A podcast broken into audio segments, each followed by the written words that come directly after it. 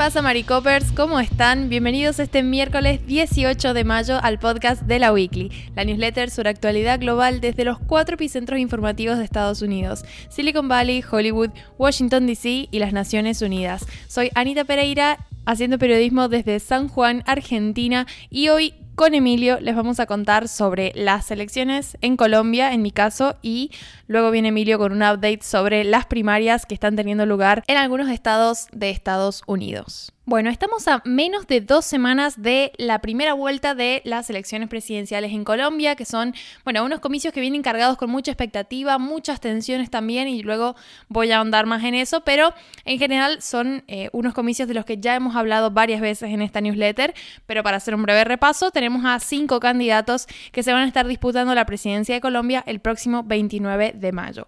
Gustavo Petro, Federico Fico Gutiérrez, Sergio Fajardo, Ingrid Betancourt y Rodolfo Hernández. Ahora bien, para hacer como un breve resumen de lo que han estado pasando estos últimos meses, en marzo tuvimos las consultas partidistas, que fueron esas instancias donde hay, digamos, coaliciones, ¿no? Que reúnen a varios partidos y que tuvieron elecciones para determinar qué candidato iba a representarlos en esas, en las elecciones presidenciales que, que tenemos ahora a finales de mayo. También tuvieron lugar las elecciones parlamentarias, que de eso hablé en una columna aparte que he linkeado por si alguien le interesa refrescarlo y que van a ser muy importantes una vez que se defina quién es el próximo presidente de Colombia, porque bueno, lógicamente el presidente tiene que trabajar codo a codo con el Congreso, entonces, eh, bueno, esos resultados van a incidir en, su gestión. Pero yéndonos puntualmente a las elecciones presidenciales y a estos próximos comicios eh, de mayo, bueno, tenemos eh, el análisis de las encuestas, ¿no? que es la, primera herramienta que, se usa para tratar de entender un poco y anticiparse a qué podemos esperar de estas elecciones presidenciales. Y lo cierto es que las encuestas en Colombia llevan bastantes meses ya señalando a Petro, el Gustavo Petro, el candidato izquierdista que va por una coalición, la coalición Pacto Histórico y lo vienen señalando a él como favorito para ocupar la presidencia. ¿Qué pasa? Que en su momento, digamos, eh, la cantidad de apoyos que se pensaba que Petro iba a tener es mucho mayor de la que estamos viendo en estas semanas previas a la presidencia. Es decir, no está del todo claro si Petro podría ganar en primera vuelta para lo que necesita el, eh, más del 50% de los votos. Si no lo logra, vamos a tener que eh, digamos, Colombia va a tener una segunda vuelta en donde los dos candidatos más votados se van a estar disputando la presidencia y la ciudadanía colombiana va a tener que elegir entre esos dos candidatos. A Petro lo acompaña Francia Márquez, que es eh, otra de las candidatas que estaba en esta elección interna que se realizó en, en la coalición de pacto histórico y bueno, ella fue la, segunda más votada, obtuvo un caudal de votos bastante interesante, entonces, bueno, fue una decisión inteligente de Petro también que sea ella quien lo acompañe en la fórmula presidencial. Por otro lado tenemos a Fico Gutiérrez, que es el candidato más bien por derecha de la coalición Equipo por Colombia, que por ahora, por lo que dicen las encuestas, parece ser el que está mejor posicionado para competir directamente con Petro en una posible segunda vuelta. Gutiérrez, eh, bueno, para muchas personas es, un, un candidato y una figura muy asociada y muy cercana al expresidente derechista Álvaro Uribe, que bueno, es bastante conocido. Em, y de hecho ocurrió algo bastante eh, particular en esta previa a las elecciones que les contaba antes, en estas eh, consultas partidistas. Em, el, partido de Álvaro Uribe, que se llama Centro Democrático, tenía un candidato em, que bueno, iba a representarlo, digamos, al partido al margen de, la coalición. El, el, partido de Uribe se había separado de la coalición Equipo por Colombia, pero cuando se definió que Fico Gutiérrez había ganado esa interna, este candidato declinó su candidatura. Entonces, bueno, de alguna forma Fico Gutiérrez viene a eh, homogeneizar todo ese voto más bien de derecha que, bueno, de, las personas que siguen tanto a los partidos miembros de la coalición como al partido eh, Centro Democrático que está asociado a la figura del expresidente Uribe. Y luego tenemos a eh, la figura de Rodolfo Hernández, es un ex alcalde de Bucamaranga y él viene con una propuesta eh, independiente porque se presenta como candidato independiente, pero además tiene este discurso anticorrupción, ¿no? Que busca un poco separarse de todas las lógicas detrás de la política partidaria y demás. Que bueno, por ahí tiene bastantes eh, oportunidades en este mar de indecisos que siempre hay en una, en una elección y que aparte, digamos, la, la dicotomía entre Fico Gutiérrez y Gustavo Petro ha hecho que se polarice mucho, ¿no? Es muy izquierda o muy derecha. Entonces, eh, bueno, él está un poco tratando de ganar terreno en las personas que todavía no, no toman una decisión respecto a un polo o el otro. Si Petro no consigue el 50% de los votos en esta primera vuelta, bueno, la incógnita es quién lo va a acompañar a esa segunda vuelta. Y acá es cuando los indecisos y digo indecisos, pero no solamente me refiero a las personas que todavía no han decidido a qué candidato votar, sino también a aquellas personas que se están planteando no ir a votar, no ir a las urnas. Em, bueno, ¿qué, qué, rol van a jugar y qué papel van a tener en esta elección es algo muy importante y que en las encuestas se ve reflejado como en la diferencia eh, de las brechas que hay entre un candidato y el otro, porque, bueno, eh, si bien parece estar claro que Petro eh, va en primer lugar, que Gutiérrez va en segundo y Hernández va en tercero, bueno, la distancia entre un candidato y otro varía de acuerdo a la encuesta y esto lógicamente es un factor digamos, importante de cara a pensar en una segunda vuelta, cómo van a jugar estos valores y a dónde se va a reubicar el voto, por ejemplo, de el que salga tercero. Algo que me pareció importante eh, señalar es que, bueno, esta campaña electoral ha estado muy marcada por violencia política, que es algo que forma parte de la historia de Colombia. Digo, históricamente los años electorales han estado marcados por un aumento de la violencia en Colombia. Y bueno, la actual administración de Iván Duque en su momento trató de llevar tranquilidad tanto a los candidatos como a los militantes, em, de alguna forma diciendo que, bueno, que estaban preparados para responder, pero sin embargo eh, han habido episodios estos últimos meses que hablan de que la violencia política sigue latente y bueno, y a veces eh, incluso se, pone de manifiesto, ¿no? Por ejemplo, a principios de mes, Petro canceló una gira en el eje cafetero que está en el centro del país porque, eh, digamos, su equipo dijo que existían datos fiables de que había una organización paramilitar llamada La Cordillera que planeaba atentar contra la vida de eh, Petro durante esta, mm, durante esta gira. Entonces, bueno, fue un, evento que causó mucha conmoción, sobre todo porque Colombia tiene un historial bastante, eh, digamos, un, gran historial de, violencia contra candidatos, ¿no? Entonces, este tipo de cosas trae a la memoria de la gente eh, tiempos más oscuros en el país donde, eh, bueno, la violencia política contra candidatos estaba a la orden del día y en un contexto en el que se está eh, buscando retornar a, a, una mayor confianza en la democracia, bueno, este tipo de eventos eventualmente lo único que hace es como aumentar la tensión, ¿no? Tampoco fue el último caso. Hace un mes, la candidata que está acompañando a Petro, Francia Márquez, también recibió amenazas. Incluso, eh, bueno, Fico Gutiérrez em, también eh, fue el, expresidente eh, Uribe quien denunció que había habido una amenaza de atentado contra Fico Gutiérrez. Entonces, bueno, esto, digamos, ocurre como un poco de los dos bandos, si bien pareciera ser que la izquierda se está llevando más golpes y quizás por esto de que, como les decía, llevan varios meses las encuestas diciendo que hay una posible tendencia de voto izquierdista lo suficientemente fuerte como para que el próximo presidente sea de una, de una coalición, de un partido de izquierda, entonces bueno, eso puede tener que ver, ¿no? Y hay muchos detonantes, digamos, que, traen a la memoria de la gente esto, estos tiempos en los que la política colombiana era mucho más violenta que ahora. Por ejemplo, bueno, una de las candidatas que ahora está yendo en representación de su partido y de la que en su momento yo hablé bastante es Ingrid Betancourt, que, bueno, ella es una ex secuestrada por la FARC y que tiene toda una historia muy vinculada con estos tiempos esencialmente violentos donde las guerrillas hicieron estragos en la política colombiana.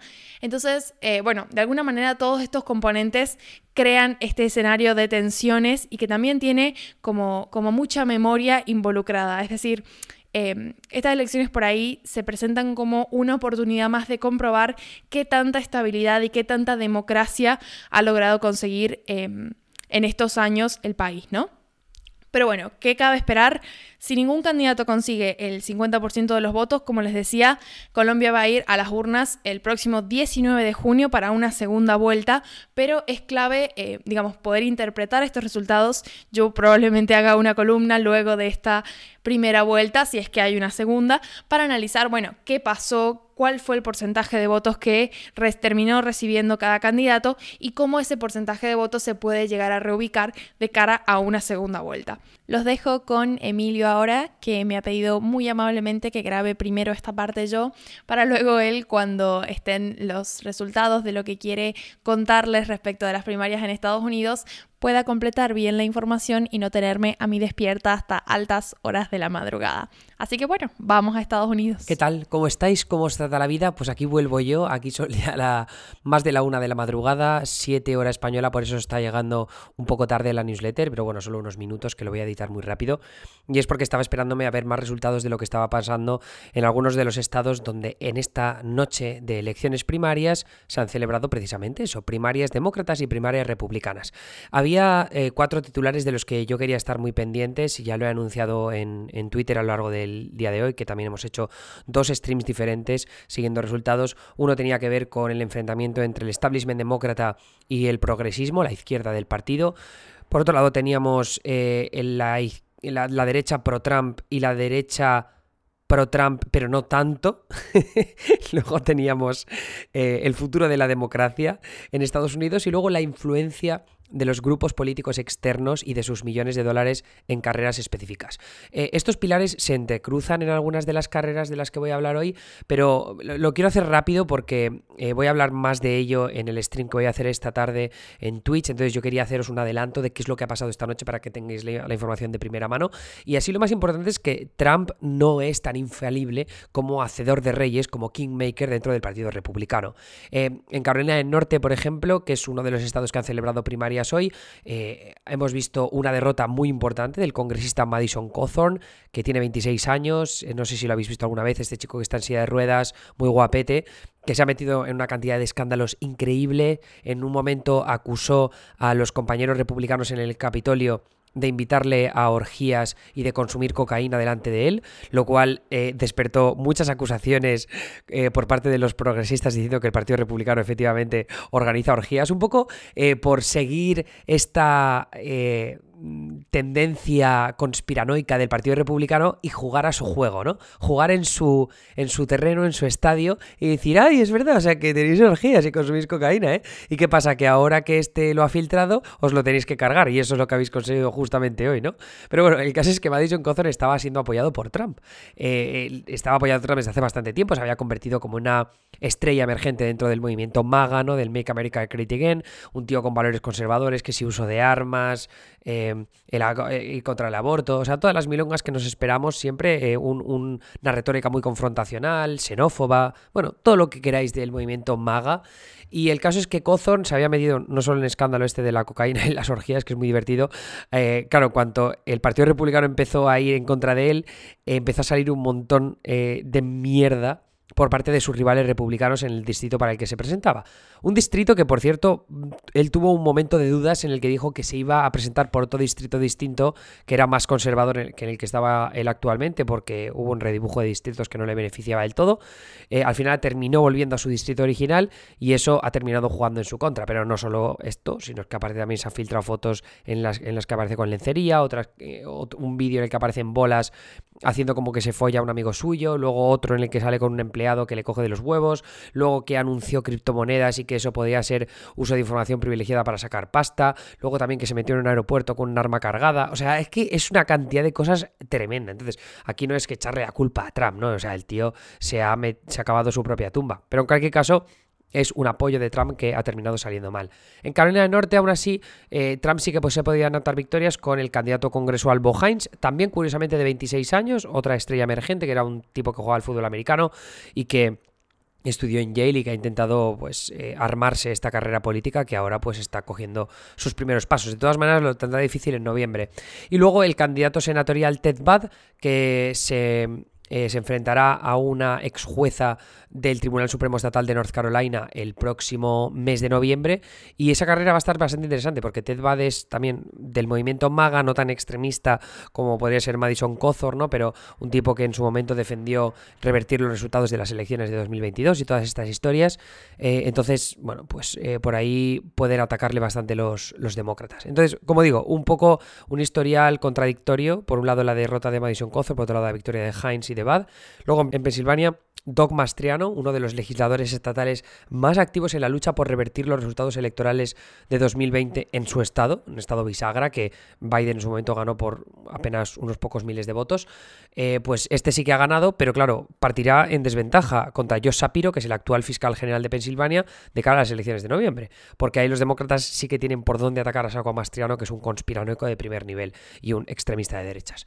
Luego, el televisivo Memetoz, estamos a la espera de conocer un poco más de resultados porque faltan unas cuantas decenas de miles de votos por contar en la carrera senatorial de Pensilvania, que era la más interesante de toda esta noche. Eh, pero bueno, al final Dave McCormick, que era el tercero en discordia en las últimas encuestas, es el que parece más eh, apto para poder arrebatarle la victoria a Memetoz, que es el candidato que está siendo apoyado por Donald Trump. Así que a la espera de eso ya decidiremos si esto es malas o buenas noticias para Trump. En cualquier caso es buenas noticias para, para los demócratas porque el asunto es que estaríamos dentro del recuento automático que dice la legislación de Pensilvania. Entonces va a haber recuento, va a haber lío y eso va a deteriorar un poco más la imagen de cualquiera de los dos candidatos que termine saliendo eh, de cara a las generales de noviembre. Em, entonces, eh, luego tenemos Idaho. En Idaho, la candidata gobernadora Janice McGitchin, que estaba siendo apoyada por Trump y que ha encabezado una de las campañas de extrema derecha más radicales de todo el país, pues perdió de forma notable contra el actual gobernador del estado, Brad Little. Además, eh, los otros candidatos de extrema derecha en Idaho, que había unos cuantos, han perdido todos, eh, al menos por resultados provisionales, así que muy buenas noticias para el futuro de la democracia en Estados Unidos en ese frente. Eh, luego, eso es lo que tiene que ver con Trump, a la espera de lo que pasa con Meme eh, ha sido como, ya digo, una noche un tanto pa' aquí pa' allá. Pero los que también pueden celebrar, aunque también se han anotado unas cuantas derrotas, son los de los demócratas progresistas. El movimiento de izquierdas este martes lo que hizo fue celebrar varias victorias en algunas elecciones primarias demócratas algunas de las elecciones eh, demócratas más importantes de toda la noche en el país. Y todo pese a los millones de dólares de grupos externos que habían volcado sobre sus carreras. O también el apoyo de Mm, políticos demócratas del establishment que habían apoyado a sus rivales directos, ¿no? A rivales directos de la izquierda. Es cierto que una de las carreras importantes de esta noche de martes, eh, que es la progresista Summer Lee, que está liderando la carrera por la nominación demócrata en el distrito 12 de Pensilvania y que lidera por unos cuantos cientos de votos, pero no es un resultado definitivo, así que no nos podemos permitir el lujo de sacar conclusiones muy claras sobre eso, pero en otros frentes sí. ¿Y qué es lo que ha pasado con esto de los grupos externos? Bueno, aquí hay dos nombres clave. Está eh, el lobby pro-israelí IPAC, que está luchando generalmente contra candidatos de izquierdas, pues porque la izquierda en Estados Unidos suele ser bastante más crítica con Israel y más defensora de los palestinos. Y luego el Comité de Acción Política Protect Our Future, que es un eh, comité de acción política que tiene financiación ilimitada y que está financiado principalmente por el criptomillonario Sam Backman Fried, que tiene dos años menos que yo y me cago en su vida por tener tanta pasta, pese a que yo no me lo puedo permitir, eh, no me puedo permitir irme un fin de semana a un hotel de cinco estrellas, básicamente. Pero el tema es que estos dos grupos se han gastado decenas de, de millones de dólares en carreras en todo el país. Generalmente, en el caso de IPAC, para enterrar posibilidades de progresistas como Nida Ala en el Distrito 4 de North Carolina, que lo consiguieron, o Erika Smith en el Distrito 1 del mismo estado, que también lo han conseguido. Summer Lee podría ser la, el, único fracaso de IPAC en estas elecciones primarias y todo apunta a que va a terminar siendo así. Y en el caso de Protect Our Future, este comité, como digo, financiado por un cripto mil millonario, pues el fracaso puede ser absolutamente estrepitoso en la carrera congresual del Distrito 6 de Oregón, donde el candidato preferido, al que habían, le habían inyectado creo que eran 13 millones de dólares, ha perdido. Y ha perdido contra la progresista de la contienda, que es la congresista estatal Andrea Salinas, que no tenía ni la mitad de la mitad de la mitad de la mitad de la mitad de la mitad de financiación. Así que, bueno, otro logro para los progres, em, que también la, victoria más sonada, aunque no es un progresista puro como tal, es John Fetterman. John Fetterman, el vicegobernador de Pensilvania, que es este tipo de dos metros del que hemos hablado en el pasado, eh, había sido alcalde de Braddock, una ciudad cerca de Pittsburgh, eh, representa un poco ese modelo de progresista populista demócrata que quiere reconquistar el voto de los blancos sin estudios universitarios, veremos si lo consigue en noviembre, pero eh, con Meme Toz eh, quizá como rival, es posible que tenga posibilidades en un año que pese a todo va a ser muy negativo para los demócratas. Así que ese es un poco el resumen de lo que ha pasado esta noche. Tendré más información eh, con resultados definitivos, espero, para el stream de las 8 de la tarde hora de Madrid. Así que con eso os dejo para no alargarme más, que se ha quedado un, un podcast bastante largo. Os mando un abrazo y me escucháis mañana con un podcast y una newsletter nueva, en este caso ya sobre Silicon Valley o sobre Hollywood. Un abrazo muy fuerte y hasta luego.